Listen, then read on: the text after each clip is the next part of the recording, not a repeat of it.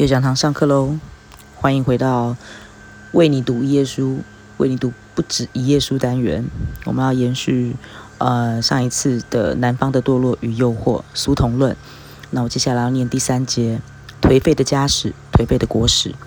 在苏童的民族志学中，他不仅描述了南方的空间坐标、枫杨树与乡村树，而且有意赋予某一种时间的纵深。虽然所谓的众生终将证明为毫无深度，他的小说充斥着颓败的家族史话，自不待言。到了九零年代，他更是变本加厉，把家族史话敷衍成为国族史话。我的帝王生涯及武则天等作改写历史材料、民间传说，形成浩大的演绎。论者对苏童家史与国史小说的政治寓意、寓言意义已多所发挥，无需在此赘言。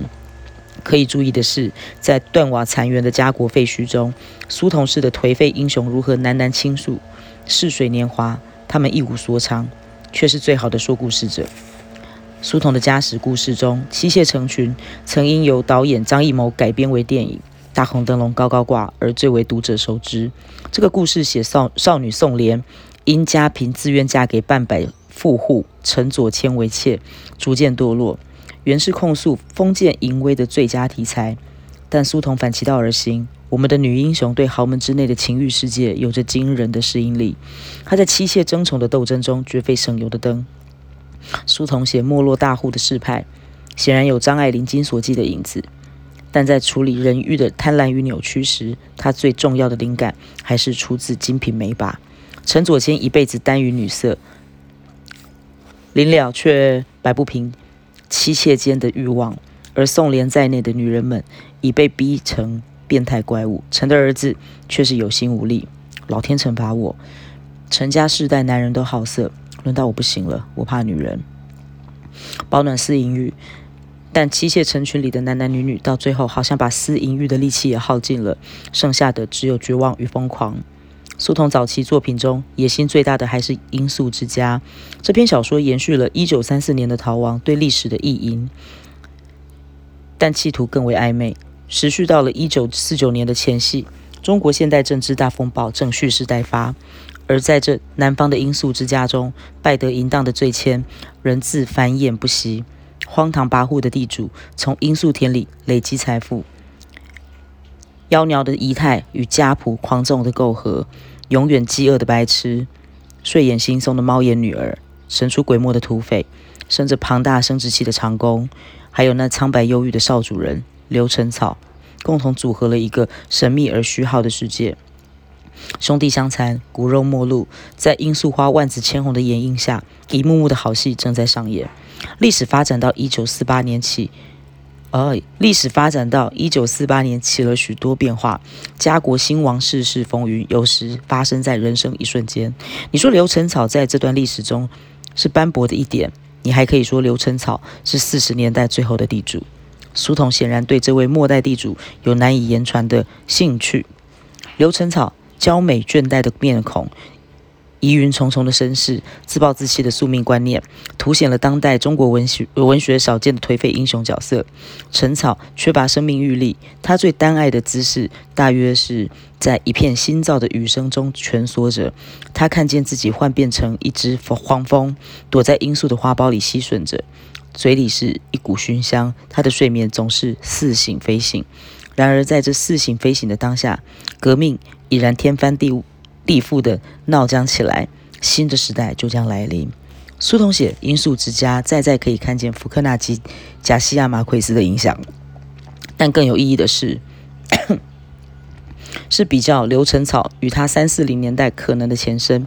陈草的家世与性格，让我们想到端木蕻良《科尔沁旗的草原》中的丁宁，以及陆林财主的儿女们中的蒋纯祖。科尔沁旗的草原写九一八结束于一个前瞻性的复国神话，财主的儿女们写抗战结束于共产革命到来的憧憬。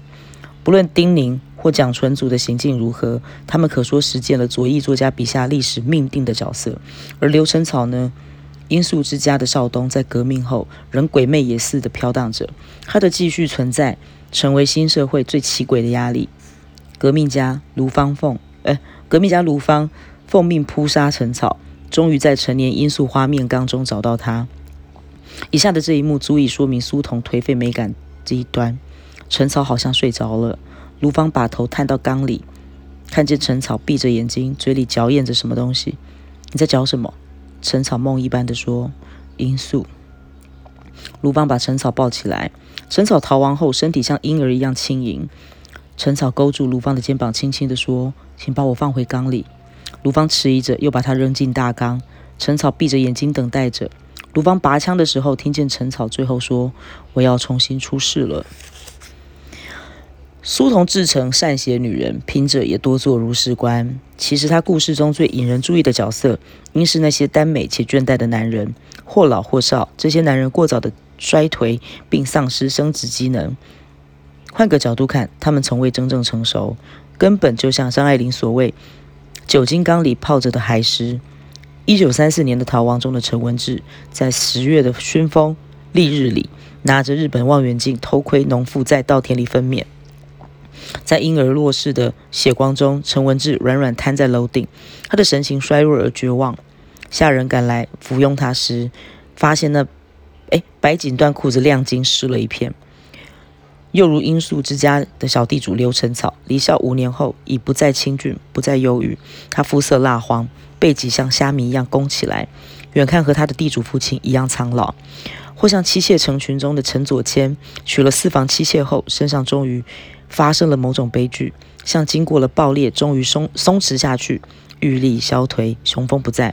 苏童写杨威的恐惧，严格的威胁，俨然成为世纪末性意识的病态表白。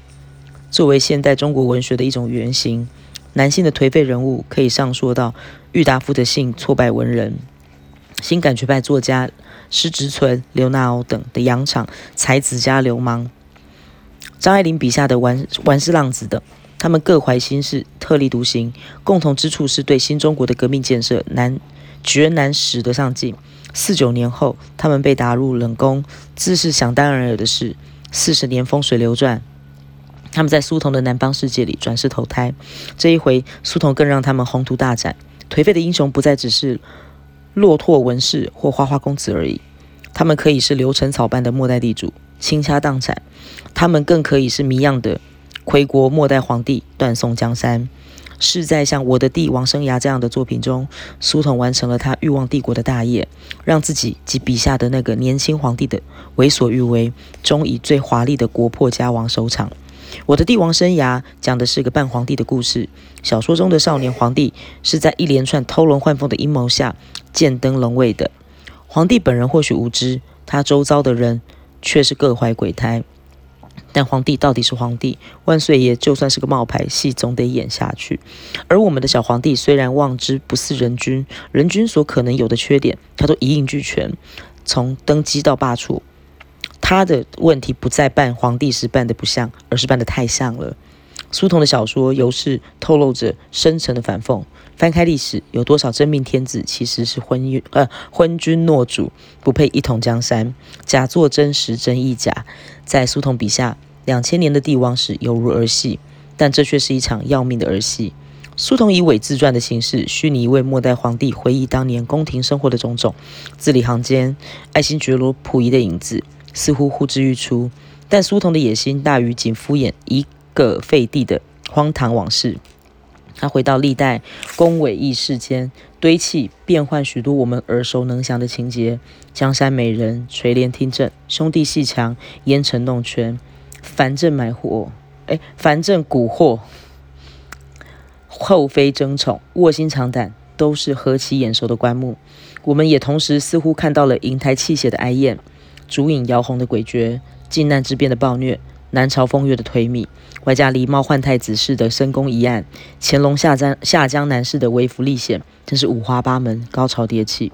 借此，苏童再度证明他是当代小说家中最有魅力的说故事者之一。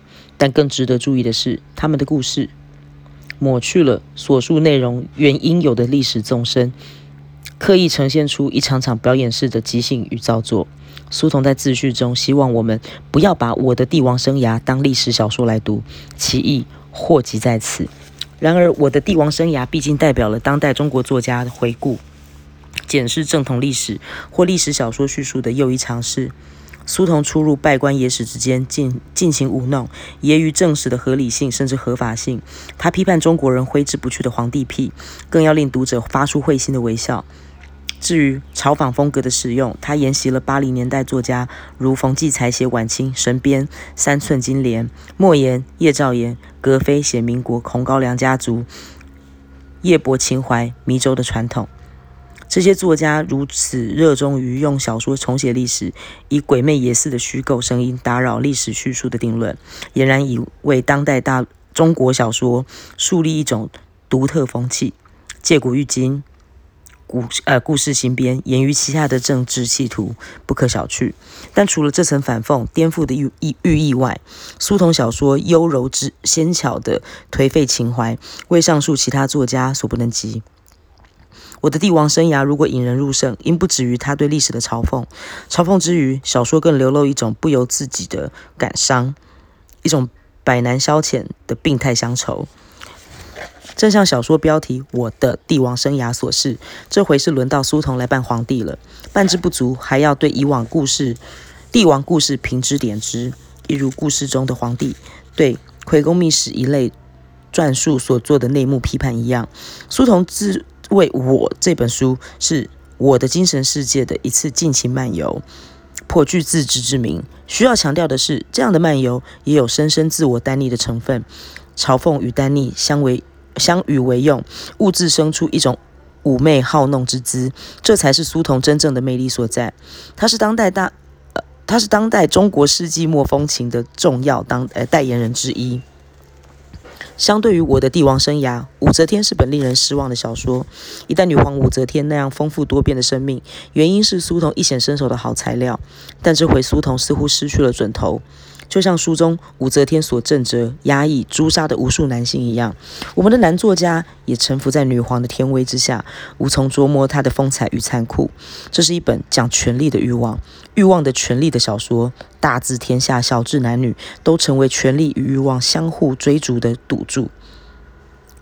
其极致处，君臣夫妇反目，母子兄弟相残，再再令人肃然。在但仔细看来，武则天中的角色们似乎演了一场宫廷版的妻妾成群，或大红灯笼高高挂。明初的少女宋莲搬到了大唐的深宫中，苦其心志，劳其筋骨。从床帝的政治斗到家国的政治，武媚娘代表宋莲疯狂后的另一种可能。为她的疯狂使她攀上了权力的顶峰。相形之下，苏童的男性角色们。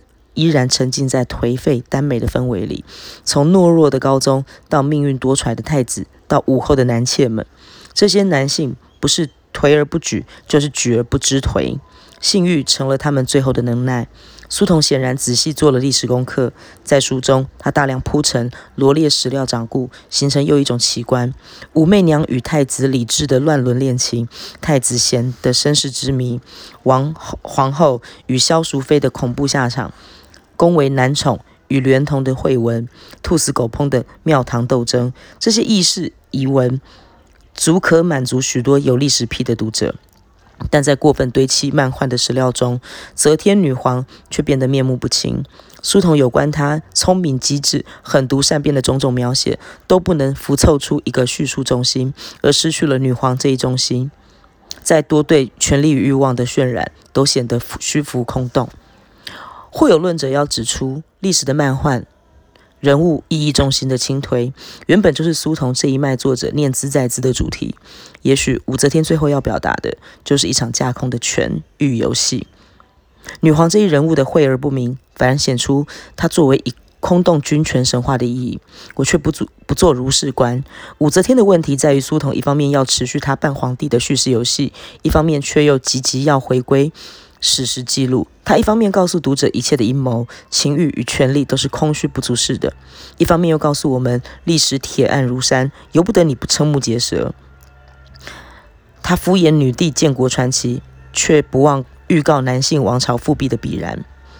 对苏童这样不断求变的作者，我无意要求武则天必须写得像我的帝王生涯的续集，但我以为折冲在历史与想象、男性的叙述与女性的叙述等议题间，武则天一书显示的是妥协多于创新，犹疑多于批判，或更进一步以南朝的想象书写怀柔北方帝国的历史。